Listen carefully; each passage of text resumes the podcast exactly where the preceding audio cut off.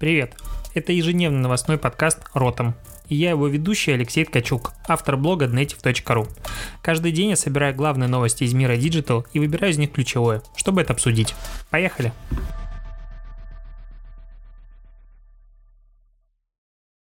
22 января, очередной выпуск Ротом подкаста, обсуждаем сегодняшние новости и новостей дофига. Главное из них, что в Санкт-Петербурге тут двоих ребят в аэропорту, можно сказать, повязали, у которых диагностирован по предварительным прикидкам, если так можно сказать, коронавирус, вот этот вот ужасный, которого все боятся и которым пока не знают, чем лечить, и э, их прям в такой, как сказать, штуке Э, колпаке из аэропорта прям увозили, то есть как в фильмах про зомби, вот один в один. И самое стрёмное, что этих людей повезли в поликлинику имени Боткина, которая находится прямо напротив моего дома, ну то есть через дорогу. А, поэтому если эпидемия в Питере начнется, прощайте. А, но это все шутки по факту обсуждаем сегодня Netflix, обсуждаем а, немножечко Google, обсуждаем в очередной раз Instagram и обсуждаем м, авторские права на контент. Начну как раз с последнего. Тут э, достаточно регулярно, в принципе, какие-то новые СММщики, новые агентства, новые еще кто-то натыкаются на мой сайт. Это абсолютно адекватно и понятно, потому что мой блог по поиску, по ключевым словам хорошо индексируется, не просто так в него заходит больше 300 тысяч человек месяц, и они берут статьи и просто копируют их в Инстаграм, рассчитывая на то, что таким образом они подчеркнут свою экспертность. Я пытался найти слова, которые хотел бы объяснить это поведение, но я не матерюсь в этом подкасте. Что происходит дальше? Как правило, такие материалы замечает кто-то из моей аудитории. Так получается, что особенно последние статьи, они отличаются, ну, ДНК Ткачука, если так сказать. Короче, они, э, видно, что написаны не просто так, умным человеком, а умных людей, таких как я, и как ты, который слушает мой подкаст, конечно же, не так много на рынке. Соответственно, эти статьи замечаются и либо тегают меня в комментариях, либо отправляют мне такую посты в личку, я иду разбираться. Я вообще очень сильно не люблю, когда кто-то забирает мои статьи, очень на это реагирую, а, как сказать, бурно, то есть я не могу к этому прикнуть, хотя такое случалось десятки раз. Если это делают сайты, я просто их выкидываю из поиска, потому что можно пожаловаться на украденный материал. Если это происходит в соцсетях, опять-таки жалуюсь, иногда аккаунты удаляют. И сегодня в очередной раз а, кто-то, какое-то новое агентство, не буду произносить его вслух, опубликовало несколько постов, ну там типа у них 90 постов, и последние три подряд это просто скопипиченные статьи, мои там про 10 стоп-слов СММщика и так далее и тому подобное. И кто-то тегнул мне в комментариях, я зашел, говорю, ребята, можете вы удалить статьи, пожалуйста, потому что это как бы не ваши, это мои в эту же секунду аккаунт закрывается с объяснением о том, что у них тут giveaway стартует, поэтому они закрыли профиль. Ну, как-то очень странное объяснение. А вот ждали они моего сообщения. Ну, допустим, они как бы извинились за то, что это их копирайтер унес статьи, но вообще копирайтер взял э, статьи, которые находятся в свободном доступе в сети интернет.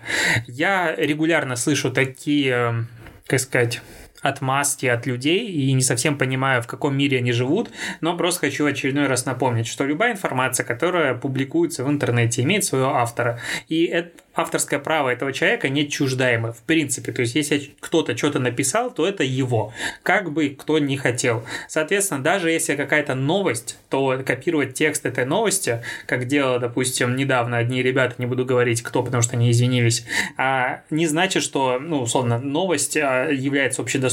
Ты можешь ее писать своими словами, но копировать чужой текст нельзя. И удивляет, что 20 год, ну вот, за, за окном, и народ по-прежнему пиздит статьи и считает, что это нормально. Вот говорил же, что не матерюсь, но иногда приходится. Ладненько. Поговорим про колу. Тут Кока-Кола э, выпустила, с одной стороны, статью о том, какие у них э, офисы, все из себя эко-френдли, они там воду используют, они разделяют мусор и все такое. С другой стороны, они заявили о том, что они станут отказываться от пластиковых бутылок, потому что пластиковые бутылки нравятся потребителям. Об этом представитель Coca-Cola сказал э, BBC, главе отдела устойчивого развития. Вот это он сказал. Короче, но при этом э, они боятся, что если они перейдут на алюминиевую и стеклянную тару, то это может увеличить углеродный след лет. На самом деле это не просто так, действительно так может быть, потому что ресурсов уходит больше, но при этом кола а, к 30 году планирует, а, ну, компания обязалась утилизировать столько же пластиковых бутылок, сколько она использует. Я каждый раз, когда думаю об этом, немножечко негодую где-то внутри себя, потому что компания, которая выпускает охренеть сколько пластикового мусора, то есть а, сейчас кола производит около 3, 3 миллионов тонн пластика в год. Это примерно 200 тысяч бутылок в минуту. То есть они засирают откровенно планету, зарабатывают на этом деньги. А все государства говорят, ну окей, вы платите налоги, а все с мусором мы разберемся сами. А вот не логично ли, я вот подкаст про маркетинг, как ты помнишь, конечно же, нелогично ли обязать компании просто ты выпускаешь тару, придумай вариант, как ее утилизировать, и утилизируй, пожалуйста, ее 100%, иначе мы тебя нагнем штрафами и так далее, потому что это как-то, ну, прям очень-очень странненько. Ладно, обсудим Инстаграм. Тут который день подряд э, все продолжают всплывать новости о том, что Инстаграм ай-яй-яй убрал кнопку IGTV с главной страницы, она была вверху возле директа, на самом деле у меня там пропала уже как месяца полтора-два назад, но об этом написала TechCrunch, и все понесли формата. Все, э, Инстаграм отказывается от IGTV, в этом больше нет смысла и прочее, прочее, а вполне возможно, что они просто трекнули, что по этой кнопке нажимает примерно никто, и она просто захламляет интерфейс, и люди в IGTV падают, допустим, из раздела «Рекомендовано» прекрасным образом. Или а, IGTV теперь можно нормально делать анонсы в свою ленту, и они там у части, кстати, пользователей в последнее время IGTV-шные анонсы в основной ленте начали набирать больше охвата, чем обычные видеопосты. До этого было наоборот. То есть IGTV-шка получала, допустим, 50 тысяч охвата, в то время как а, обычный пост в ленте набирал, к примеру, 100 тысяч охвата. И таким образом я вообще не вижу проблемы. Почему люди делают панику из того, что поменялся интерфейс в Инстаграм. Тут э, кнопки директа и личного, личного аккаунта менялись раз пять на моем, а на моей памяти не самой долговечной. И такое происходит регулярно. Это абсолютно адекватный процесс. И э, говорить о том, что IGTV скачал только 1% от всех пользователей Инстаграма, опять-таки 1% это огромное количество людей, потому что IGTV изначально как приложение, насколько я помню ее философию, создавалось для контент-мейкеров. То есть обычные пользователи пользователи смот могли смотреть IGTV внутри приложения. А вот скачивать отдельно надо было для людей, которые как бы хотят создавать контент. И 7 миллионов раз, 7 миллионов скачиваний, хотя этот функционал полностью перетек в оригинальное приложение и а, в инстаграмное, и по сути не требуется для скачивания, это по-прежнему большое число. То есть люди скачали, они, допустим, выкладывают контент, и если бы Инстаграм внедрил нормально какие-то функционал для редактирования видео внутри, и это было бы намного упростило бы жизнь а, контент-мейкерам, вот так скажем, и выпустил бы редактор, не знаю. Вот самая логичная вещь это сделать какой-то дополнительный а, отдельной командой редактор для вертикального видео, которым все будут пользоваться, и делать в нем а, видосы в IGTV. Вот было бы прям хорошо. Поэтому я не вижу, честно говоря, вообще никакой паники и повода для того, чтобы обсуждать эту новость. Ну, ее все обсуждают, и приходится мне говорить о том, что не стоит ее обсуждать. Вот такая э, нелогичная связь.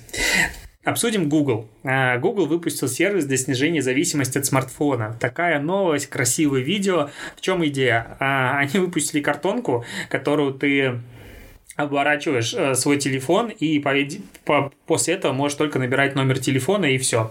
Ну, то есть они а, сделали для, ну, точнее, PDF-ку с чертежом конверта, который ты вот распечатываешь, и после этого можешь только набирать а, номер телефона. При этом поддерживается только пиксель, а, последний, там, третий пиксель, точнее, предпоследний. То есть, по сути, не поддерживается ни один телефон. Зато пиар-повод вообще капец. Все об этом говорят.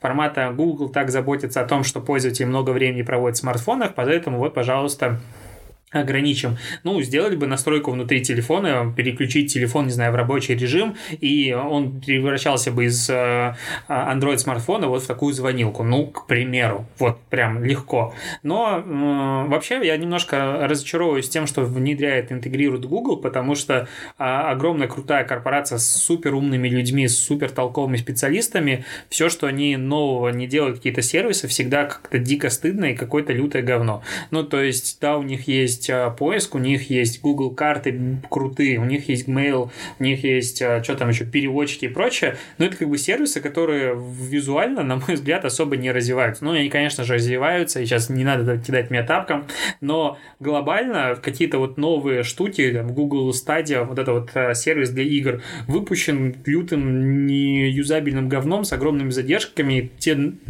надежды, которые возлагались, опять-таки не сбылись. И кладбище гугловских сервисов растет и растет, и как-то грустненько за это. Ладно, про Лего. Лего, вообще, честно говоря, игра моего детства. То есть я дико благодарен родителям за то, что они мне покупали конструкторы Лего хотя они тогда были безумно дорогими, да и сейчас не самые дешевые. И это, ну, возможно, каким-то образом сформировало мою личность, вот все такое. Но, короче, Лего это супер крутая игрушка. Я хочу точно детей для того, чтобы просто покупать им Лего, ну, сразу там 18 плюс, которые есть наборы, там Лего техника, все такое, и, ну, чтобы просто на будущее развиваться. Но тут Лего а, из-за того, что сложно конкурировать на детском рынке, ну, прям капец как сложно, и расти сложно, они нашли для себя новый а, рынок – это лего для взрослых, на уставших взрослых. То есть медица... Э, есть у них такая как философия, медитация под сборку лего с бокалом вина. И сейчас все больше и больше производится конструкторов лего как раз-таки для людей, которые выросли на лего в детстве, и сейчас не проще собрать его взрослые. То есть сложные сборные модели, допустим, охотники за привидениями в, числе, там, в честь 30-летия фильма, или машина из «Назад в будущее», и там «Желтая субмарина Битлз» и прочие штуки, то есть э, такие как бы ностальгические нотки, которые ты собрал, поставил у себя на полочке, и, и вот только что я придумал, Зай, что ты мне подаришь на день рождения. Тут у меня просто жена рядом сидит, слушает, как я записываю подкаст, и я теперь знаю, что я хочу на день рождения получить какой набор Лего, только до него долго ждать. В общем, это просто круто, как компания находит какой-то новый источник аудитории. Это безумно крутой пример. Я сам теперь захотел Лего, когда ты проговорил, и, говорится, ставь плюс, если тоже захотел Лего. А тут Медведев отписался от всех в Инстаграм после своей отставки. Есть куча шуток про то, что он обиделся и так далее, но Медведев был подписан на правительство и на несколько других профилей, и после этого он отписался от всех, сейчас подписан на ноль аккаунтов, и интересно просто, а неужели пиарщик ему не сказал о том, что если ты так вот сделаешь, то все будут обсуждать, что ты обиделся. Ну, либо этим людям плевать, и как бы, и как бы все. А тут Грета Тунберг выступила на этом, как он называется, финансовом форуме в Давосе, международном, а опять за полторы минуты прочитала о том, что все вокруг мудаки не лечатся, только она знает, что надо сделать, и она предлагает немедленно и сразу прекратить э, добычу и инвестирование в ископаемые виды топлива. Интересно просто, в каком мире она после этого будет жить, потому что, насколько я понимаю, нефть это тоже является ископаемым видом топлива, и нефть далеко не является основным ее направлением, это производство бензина или там а, солярки, это еще и вся а, пластик, вся резина, практически пол мира, который окружает нас, это тоже нефть. Поэтому эти заявления, я просто не понимаю, зачем ее туда зовут. То есть для того, чтобы создать пиар-повод, а, я к чему это просто хотел обсудить, не потому что мне интересно обсуждать Грету Тунберг в данном случае, нет. Я зашел тут э, у Медузы, она выложила YouTube как раз э, на, на свой YouTube канал а, видеозапись а, выступления Греты с русскими субтитрами, и в комментариях парад просто имбецилов. Ну, понятное дело, что к ней можно относиться по-разному, и очень многих людей она вызывает негатив, особенно как-то вот в русскоязычном пространстве. Но сколько же дерьма налилось в комментариях к этому видосу, то есть там 69 комментариев в момент, когда я записываю этот подкаст, и все из них негативные, все из них обсуждают Грету, и все говорят, какая она вообще, зачем и почему, и какая она плохая, и все такое странно а, это, в принципе, наблюдать. Ладненько, давай последним в конце обсудим Netflix, потому что Netflix интересно обсуждать, они тратят много денег, и самое интересное, что они сейчас начали конкурировать с Disney Plus и другими сервисами. И тут э, все аналитики пророчат тому, что, ну, в общем, на фоне того, что у Netflix возрастает конкуренция, понятное дело, люди начинают выбирать, куда подписаться и прочее, и Netflix увеличивает бюджеты не только на производство контента, как я недавно говорил, то есть это 17 миллиардов долларов в год уже, и будет расти до 23 миллиардов долларов в год. И, в принципе, сейчас Netflix выпускает по новому шоу каждый день, то есть это охренеть какое количество контента. Уже больше 1200, по-моему, а, различных шоу есть а, в библиотеке развития Netflix.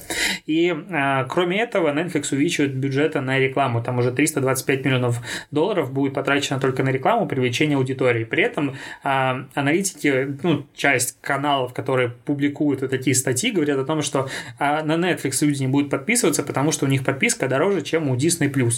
Ну, так или там Apple Plus. Но это, на мой взгляд, логично, а, точнее, не логичное абсолютно суждение, потому что Disney Plus может сколько угодно стоить, но если там не хрена смотреть, условно, я утрирую, конечно же, а, но сейчас там контента в разы меньше, чем на Netflix. То есть на Netflix за условных 13 долларов я получаю доступ к библиотеке из 13, там, из 1300 различных шоу, фильмов и прочего. У Disney Plus в разы меньше библиотека. Я вот, у меня есть подписка на Apple а, TV Plus, я туда захожу, а там же нечего смотреть. Ну, там есть утреннее шоу, окей, я его посмотрел, классно. Там есть еще пару сериалов, и все. Зачем мне, по сути, эта подписка требуется дальше? Она, конечно, мне на год бесплатно есть, потому что я купил iPhone, но в целом, глобально, смысла в этой подписке для меня нет, потому что там нечего смотреть. Ну, о чем я хотел сказать? Ну, ну, конечно же, аналитики как-то очень странно тут анализируют. Тут интересно проследить а, через Google Trends интерес людей к различным а, шоу, которые выходили в последнее время. Если сравнить а, Ведьмака, Мандалорца и утреннее шоу, интерес за год, то как раз как а, по-разному все-таки выстреливают, раз, ну, можно сказать, разные шоу. Ну, то есть, по сути, политика Netflix отличается сейчас от всех, потому что Netflix публикует сериал сразу, а то тот же э, Apple TV, либо как забыл, Disney Plus, он выкладывает классические форматы раз в неделю выходит новая серия. И э, если смотреть вот взлеты э, интереса аудитории по поиску в Гугле в Штатах или во всем мире, то э, Ведьмак просто показывает огромнейший всплеск, ну то есть это был самый гигантский интерес к, по, в сравнении с другими э, сериалами, которые перечислил Мандалорец и Утреннее шоу. Ну то есть примерно в в 4 раза больше люди испытали интерес, и потом постепенно снижение. То есть до сих пор им интересуется больше, чем мандалорцам. Но при этом а, намного длиннее и больше удерживается интерес как раз у мандалорца. То есть он как появился, и каждая новая серия производит очередной всплеск интереса, и он не заканчивается все время. При этом а, финал произвел очень большой всплеск и практически догнал а, как он называется, господи, Ведьмака, прости, иногда я запинаюсь. И интересно, опять-таки, смотреть, как а, разные подходы к выпуску сериалов влияют на интерес людей. Я, честно говоря, долгое время любил Netflix за то, что он как раз выпускает сериал, ты его посмотрел весь и такой, круто. С другой стороны, сейчас я понимаю, что в условиях плюс-минус дефицита времени, либо понимание того, что я могу потратить время на разные а, ну, дела полезные для жизни и заработок денег, к примеру, то а, сериал, который вышел сразу весь, я понимаю, что интересно, меня пугает для просмотра. Условно, «Мандалорец», я его смотрел, потому что он выходил по серии в неделю, я понимал, что там выделить 40 минут в неделю я могу без проблем, а, и посмотреть сериал в каких-то там перерывах. А когда у меня есть сериал из 10 серий, каждый по часу, я понимаю, что я, скорее всего, всего вытяну ближайшие два дня из жизни, потому что я буду смотреть, ну, не прерываясь ни на что этот сериал. И мне такой подход нравится меньше, он меня пугает. Интересно твое мнение, пиши в чате у нас в Телеграм, как ты смотришь сериал, и услышимся с тобой завтра, потому что подкаст ежедневный. Спасибо, что дослушиваешь. Пока.